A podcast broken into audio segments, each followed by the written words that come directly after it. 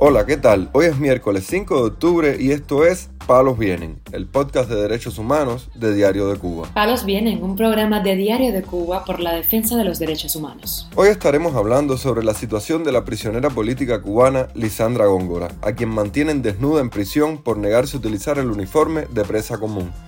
También comentaremos sobre las denuncias internacionales contra el régimen cubano por la represión contra los manifestantes del pasado fin de semana.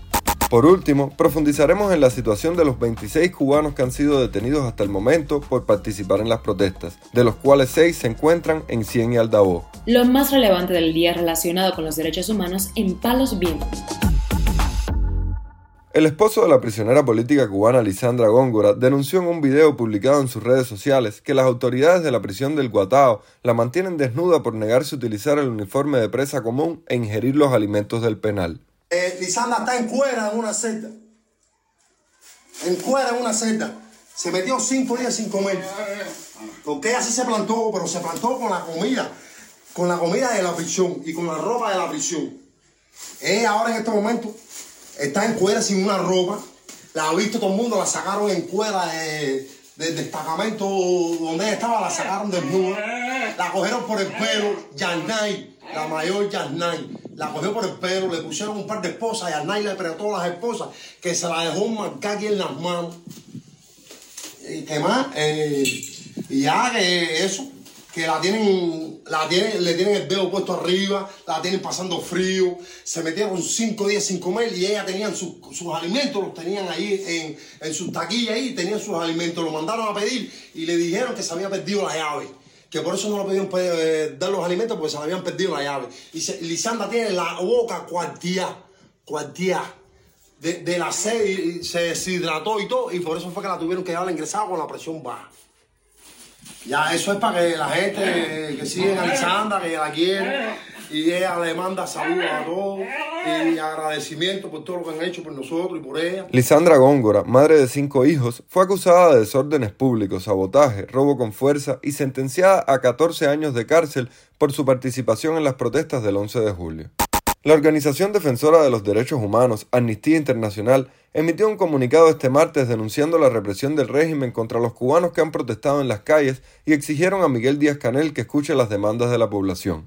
Tras una nueva ola de protestas a lo largo de Cuba en los últimos días, hay indicadores preocupantes de que las autoridades están repitiendo las tácticas represivas que utilizaron durante décadas y también durante la represión de los manifestantes del 11 de julio del año pasado, advirtió este martes Amnistía Internacional en un comunicado de prensa. En la última oleada de protestas que ha durado varios días, las personas cubanas están ejerciendo sus fundamentales, pero históricamente reprimidos, derechos a la libertad de expresión y de asamblea, de forma alarmante, las autoridades parecen estar repitiendo las tácticas de represión que utilizaron el año pasado para detener y silenciar a quienes se manifiestan, cientos de personas de las cuales aún siguen en prisión, dijo Erika Guevara Rosas, directora para las Américas de Amnistía Internacional. La comunidad internacional debe condenar los ciclos de represión que estamos viendo en Cuba en los términos más enérgicos posibles. Es inaceptable que las autoridades sigan intimidando, amenazando, deteniendo, estigmatizando e intentando silenciar a cualquiera que exija necesidades básicas como electricidad, alimentos y libertad, aseveró Guevara Rosas. El grupo independiente Justicia 11J, que monitorea las detenciones por motivos políticos en Cuba desde el estallido social del pasado 11 de julio, ha documentado al menos 26 casos de arrestos de cubanos que han salido a las calles a protestar desde el 30 de septiembre hasta la fecha. No obstante, los integrantes de la organización explicaron que la cantidad de denuncias sobre detenciones asociadas a recientes protestas no se corresponde con el pequeño número de personas identificadas hasta el momento y lo adjudican a que las familias de las personas detenidas temen denunciar. Entre los nuevos casos identificados se encuentra el de un niño de 12 años llamado Cristian Hernández Villavicencio, quien fue arrestado durante una protesta en Santa Clara y estuvo 25 horas en una unidad de investigaciones donde fue coaccionado por oficiales de la Dirección de Reeducación de Menores del Ministerio del Interior. Justicia 11J también mencionó el caso de Rafael Zamora Mederos, un activista perteneciente al movimiento Opositores por una Nueva República, detenido el 1 de octubre y actualmente en huelga de hambre y sed en la prisión provisional Depósito de La Habana, conocida como Vivac y ubicada en el reparto Capri, municipio Arroyo Naranjo. De los participantes en la protesta de la noche del sábado en el Vedado, al menos seis personas permanecen recluidas en el centro de detención conocido como Cien y Aldabó.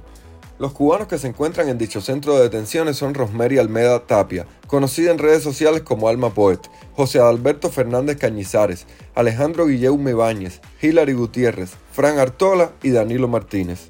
Por otra parte, el proyecto Inventario, dedicado al periodismo de investigación, informó sobre un total de 55 protestas este fin de semana, de las cuales 48 tuvieron lugar en distintos barrios de la ciudad de La Habana.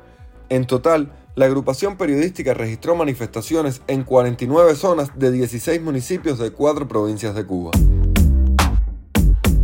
Palos Vienen, un podcast de derechos humanos de Diario de Cuba con la producción y conducción de Mario Luis Reyes. Muchas gracias por acompañarnos este miércoles en Palos Vienen, el podcast de derechos humanos de Diario de Cuba.